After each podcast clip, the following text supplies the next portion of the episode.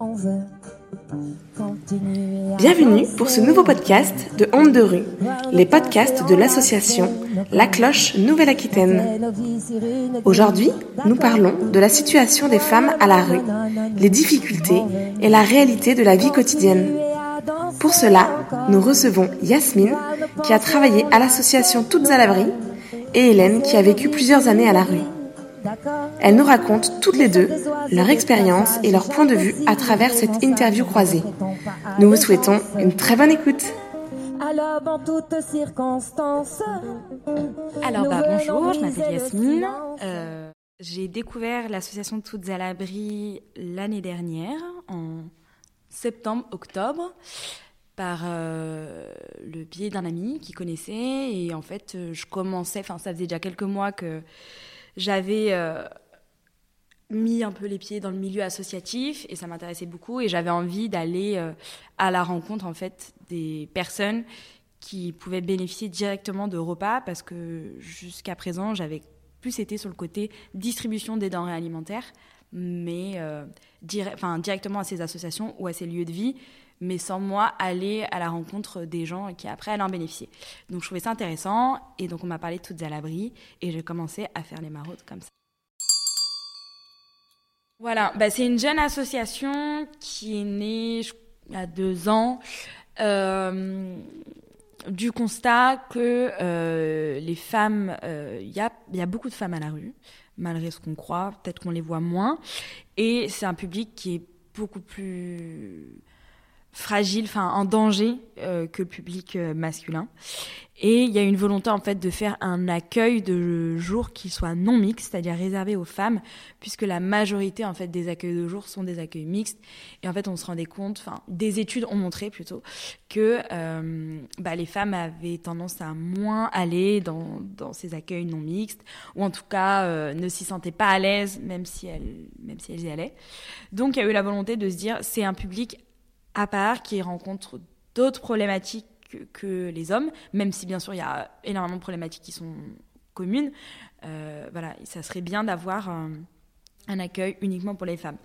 Et euh, d'ailleurs, c'est pas forcément des femmes qui vivent dans la rue, c'est des femmes en situation de précarité de façon globale en fait. C'est-à-dire qu'il y a des femmes qui sont en squat, il y a des femmes qui ont des appartements, euh, mais voilà, la, la précarité c'est malheureusement ce qui les rassemble.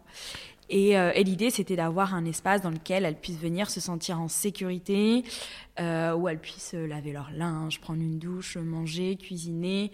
Euh, voilà, vraiment un, accueil de jour qui soit ouvert à ça. Et en fait, ça, ça s'est fait. oui, pardon, je t'en ça s'est fait grâce à une rencontre qu'il y a eu. Alors, j'avais eu les détails, puis là, je les ai plus en tête je suis mauvaise élève, j'ai pas révisé, mais euh, il y, a une autre. En fait, tout à l'abri partage ses locaux avec l'association Le 4. Donc, c'est situé au 118 rue Héron, c'est à Bordeaux. Et en fait, le 4, eux, en accueil de jour le mardi et jeudi.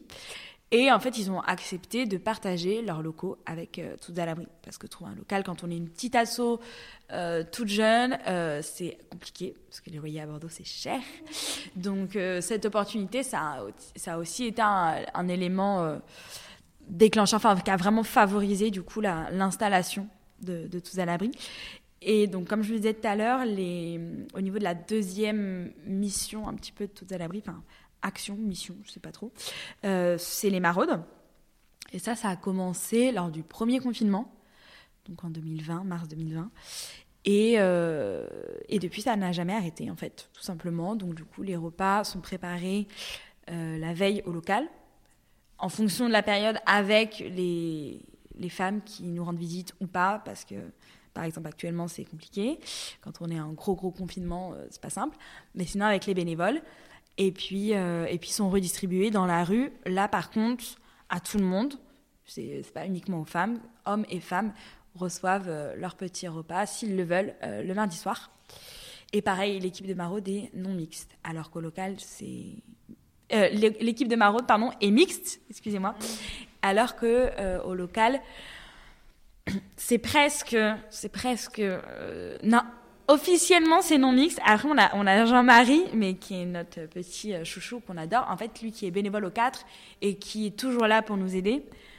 il se trouve que c'est un homme, donc voilà, je ne vais pas dire que l'équipe est complètement non mixte, mais en tout cas, euh, à part lui, il n'y a pas d'autres hommes, enfin je veux dire, un, homme qui souhaiterait être bénévole à la permanence du lundi, ça serait pas possible, vu qu'on accueille que des femmes. Voilà.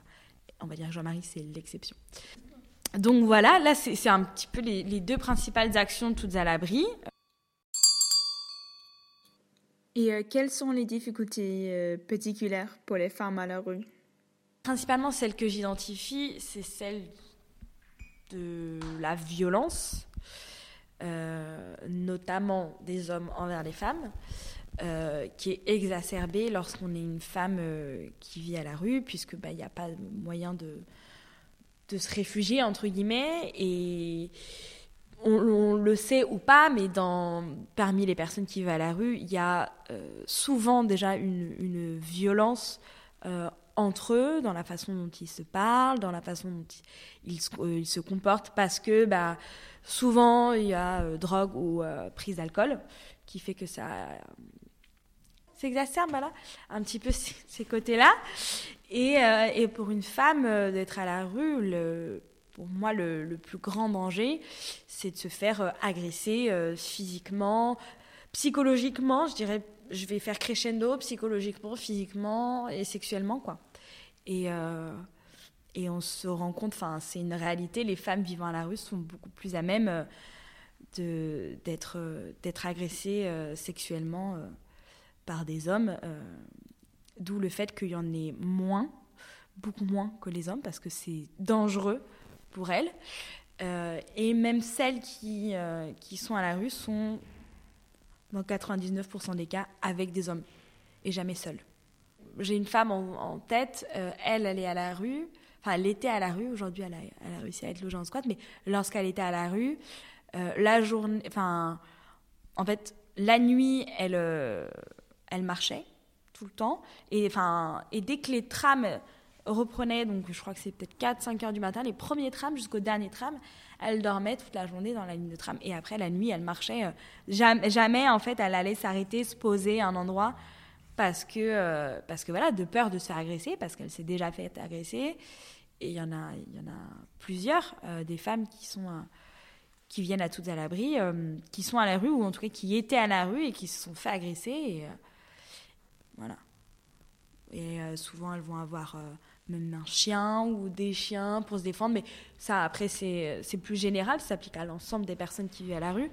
Mais euh, je pense qu'en tant que femme, euh, on est de base plus vulnérable face aux violences et d'autant plus quand on vit à la rue parce qu'il y a personne et, rien pour nous protéger.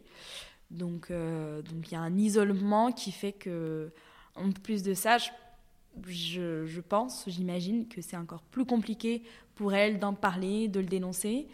Euh, d'où aussi l'importance qu'il y ait ces lieux d'accueil qui leur soient réservés qu'à elle et où elle puisse, euh, si besoin, euh, bah, avoir la possibilité d'en parler, ce qui serait beaucoup plus compliqué dans un accueil mixte où il y aurait également des hommes. Du coup, dans cet accueil, est-ce que tu vois des, des besoins spécifiques Après, peut-être tu as déjà répondu, mais en tout cas, est-ce que c'est pensé pour euh, justement se dire, euh, euh, je sais pas, les femmes, elles ont, tu parlais des vêtements, mais est-ce qu'il y a des choses comme ça qui sont, où, on se dit, ah mais les femmes, elles ont besoin de cet espace pour ça? Mais, Alors, c'est vrai qu'on propose parfois des ateliers. je ne veux pas rentrer dans la polémique parce que pourquoi, par exemple, il y a un atelier vernis à ongles il y a une des bénévoles euh, qui est esthéticienne, dont c'est le travail, qui vient au moins une fois par mois et qui propose euh, aux femmes qui le désirent de, se faire poser des ongles ou vernir les ongles. Vous me direz pourquoi pas le proposer aux hommes aussi? Bon, là, après, je trouve que c'est un autre débat. Mais, euh, mais du coup, on essaye voilà, d'organiser. Bah, là, il y avait tout un programme d'activités qui était organisé. il devait y avoir des cours de couture, les ateliers, donc, ateliers couture. Euh, les euh, voilà, l'après-midi ou la journée esthétique euh, à ongles. Il devait y avoir un, café débat animé aussi par une bénévole. bon, bah voilà, là du coup c'est tombé à l'eau, mais on ne perd pas espoir et ça, ça reprendra. Mais, mais aussi le fait, je pense qu'elles soient qu'entre femmes, elles se sentent plus à l'aise et plus libres en fait pour parler de ce dont elles ont envie et, et peut-être dont elles, ce dont elles peuvent être victimes. Je pense que c'est plus simple d'en parler quand, euh, quand on est qu'entre personnes, on va dire, dans le sens où c'est une, une, minorité précaire. c'est plus simple d'en parler quand elles sont entre elles qu'avec des personnes euh, voilà, qui qui comprendraient pas forcément. Euh, je dis pas qu'un homme n'est pas exposé à des, à des violences euh, dans la rue, mais peut-être moins, ou en tout cas peut-être pas de la même façon. Et du coup, d'être avec des femmes qui sont presque dans la même situation qu'elles, je pense que ça peut les aider en fait à en parler plus facilement. Ou même pour celles qui sont en squat et, et qui se retrouvent seules avec un enfant, avec un nourrisson. Voilà, c'est généralement les femmes qui se retrouvent avec un bébé de un mois toute seule, euh, voilà. On a peu d'hommes euh, qui se retrouvent avec un bébé de un mois tout seul, donc il y en a à voir et ils auraient sûrement des choses très intéressantes à dire, mais du coup, entre elles, vu qu'elles vivent les mêmes situations, je pense que c'est plus simple pour elles d'échanger euh, ces exclusions à, plein de niveaux, parce que bah, la majorité d'entre elles, elles sont en situation irrégulière, donc voilà, il y a, en tant que femme, il y a en tant que personne euh, exclue de la société parce que ben, elles n'ont pas, pas leur papier, donc en fait elles sont exclues de beaucoup de choses dans le système parce qu'à partir du moment où on n'a pas nos papiers, euh, il y a plein de choses qui ne sont pas ouvertes. Donc voilà, c'est ces choses-là, euh, tous ces critères en, gros, si je peux dire, font qu'elles ont beaucoup de choses en commun, enfin en tout cas des choses en commun et, et à mon sens c'est plus simple qu'elles en qu'elles en discutent. Euh, voilà, euh, pas tout le temps, parce que le reste du temps, elles sont mélangées à, des personnes euh, de, de, tout genre. Mais, mais là, avoir cet espace, c'est bien, je trouve, quand elles, quand elles en ont besoin et envie, qu'elles puissent choisir de parler qu'entre femmes.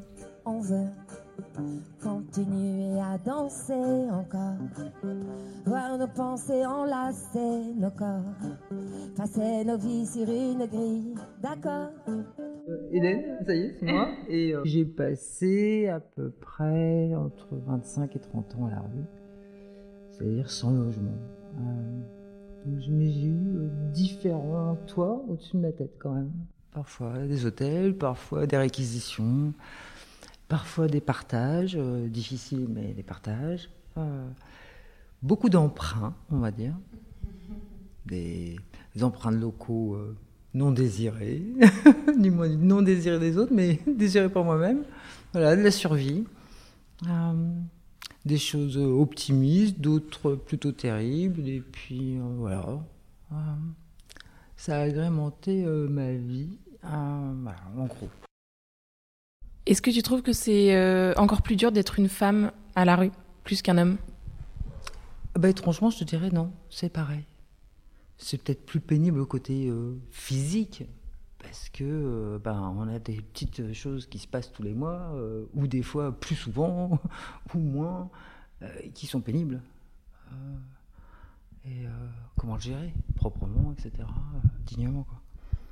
Donc il y a ça. Mais euh, après, esthétiquement, on peut se camoufler. Euh, mais ça reste quand même une problématique. De toute façon, je pense que la violence de l'humain qui domine un autre, quand tu es, es, dans la misère, quand tu es dans l'embarras, dans la vie, le bon samaritain, euh, ça peut être ton sauveteur comme ça peut être ton assassin. Quoi. Voilà. Ils se présentent sous la même forme. C'est des bipèdes, eux aussi. Et c'est juste une question de qu'est-ce qu'on va réussir à bien interpréter, à bien comprendre?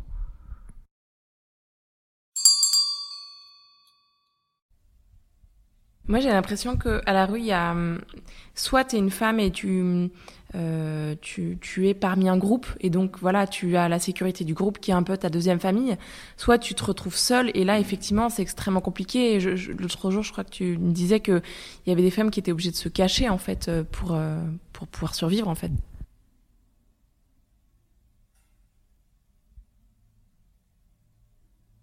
C'est une forme de sécurité, mais en sachant qu'on ne peut pas avoir que des amis dans un groupe. On ne peut pas avoir que des amis. Et euh, il faut des règles au, groupe. Et euh, faut, choisir. Donc si on a de la chance, et je pense qu'il y a des gens qui ont euh, un peu de chance hein, dans la vie, moi je pense que j'en ai eu beaucoup, puisque je suis pas morte. Alors que j'aurais dû mourir je ne sais combien de fois. On m'a tiré dessus, on m'a euh, essayé de me découper, on a tout fait. Mais bon, c'est la vie. Et c'est euh, un enrichissement d'avoir passé des étapes affreuses, euh, d'une certaine manière, mais avec une forme de tranquillité, justement avec cet air, même pas mal, c'est passé. Bon, je me suis vu trembler comme une feuille après certains événements dans ma vie, quoi. Ou m'effondrer, quoi. Mais euh, euh, la confiance en l'humanité, elle était euh, bah, en moi déjà. Je savais que c'était. Il fallait que je cherche en moi, pas forcément qu'à l'extérieur. Et comment as-tu sorti de la, de la rue éventuellement et... Comment j'en suis sortie Je crois que parce que j'ai désiré, déjà avant tout. hein. À un moment donné, je crois que j'étais. euh, J'ai fait plein d'expériences, euh, différentes formes d'habitat, qui n'en étaient plus ou moins. Alors chez les autres, euh, en squat, en location, euh, officiel ou officieux plutôt. voilà. Et. euh, mais quand j'ai désiré vraiment habiter, j'ai pu. bah, j'ai fait tout simplement les démarches basiques. hein. On fait, on va faire les papiers, parce qu'évidemment, j'avais plus rien. J'étais hors système, hors tout, quoi. Non, mais voilà. Et, euh, euh, pour euh, trouver un habitat, bah, il a fallu que je, fasse des demandes. Et demandes, c'est trouver des travailleurs sociaux. Donc en fait, je suis rentrée dans un projet pilote sur l'Aquitaine, qui est ça s'appelle l'Eglediccia, c'est sur Esine. C'est des petits logements, en des studios qui sont mis en, accès, euh, en accession, enfin en logement, euh, pour des SDF, des, gens dans les bagnoles, pour des gens qu'il faut récupérer, quoi. qui, voilà, qui, euh, et c'est, enfin, moi je suis rentré avec zéro euro, les papiers, je sais même pas ce que c'était qu'un papier en gros. Toutes ces problématiques-là ont été un peu effacées du coup. Et ça m'a permis de patienter euh, bah, le logement que j'habite, enfin que j'utilise aujourd'hui, quoi. Mais euh, c'est pour ce qui est de côté euh, administratif, j'ai eu un énorme soutien, un- vraiment un énorme soutien. Et moi, quand je t'entends parler, j'ai l'impression que hum, tu as développé euh, une certaine euh, une foi. Alors, euh, je dis pas forcément que c'est religieux, mais euh, j'ai l'impression que que peut-être que c'est quelque chose qui t'a aidé d'avoir de retrouver ou d'a- d'avoir la foi en quelque chose. Alors peut-être en l'humanité ou peut-être en une religion, je sais pas. Mais est-ce que c'est quelque chose qui te parle, la foi? Ah bah oui. oui, la foi me, me tient à cœur. Euh, particulièrement, parce qu'il a fallu que j'aille chercher quand même, un- ou dans mes souvenirs, euh, ce qui m'avait été donné dans mon éducation, euh, les moments de vrai partage, où j'avais vu des, gens se sacrifier pour les autres. Ça, c'est des actes pour moi de foi, d'amour et, d'entraide. J'ai vu des, des- belles choses dans ma vie. Puis on m'a donné une éducation quand même, même si j'en ai pas fait grand-chose.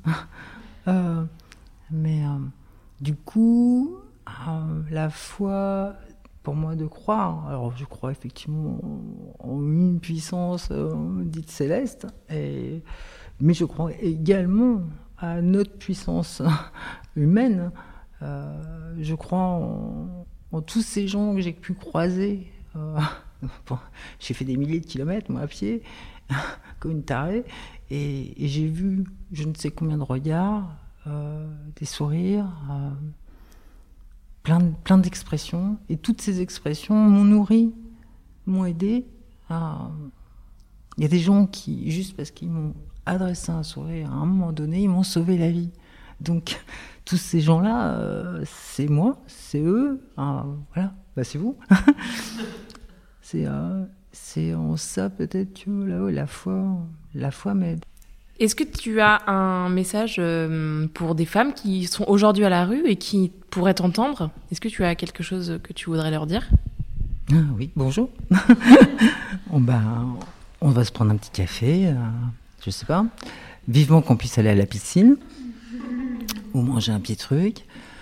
Euh, si, j'aurais courage. Et surtout, ne baissez pas les bras. Un, bah, moi je vous aime, c'est sûr. Euh, même si des fois on, se chamaille, c'est clair. On a besoin de toutes les personnes sur cette terre. Hum. Voilà ce que je peux te dire. Et je dirais aussi, bah, vivement qu'on se retrouve. Voilà, les unes les autres. Continuer à danser encore, voir nos pensées enlacer nos corps, passer nos vies sur une grille, d'accord. Merci à vous, Yasmine et Hélène, de nous avoir partagé vos témoignages et merci aux auditeurs de nous avoir écoutés. On se retrouve très vite pour un nouveau podcast en de rue, les podcasts de la Cloche Nouvelle-Aquitaine. Si vous êtes intéressé par les actions de la Cloche, vous pouvez visiter le site www.lacloche.org ou aller sur la page Facebook. Merci et à bientôt. Et quand le soir à la télé, Monsieur le bon roi a parlé, venu annoncer la sentence. Nous faisons preuve d'irrévérence, mais toujours avec élégance. Oh nous, on veut continuer à danser encore voir nos pensées enlacer nos corps. Nous, on veut continuer à danser encore, voir nos pensées enlacer nos corps.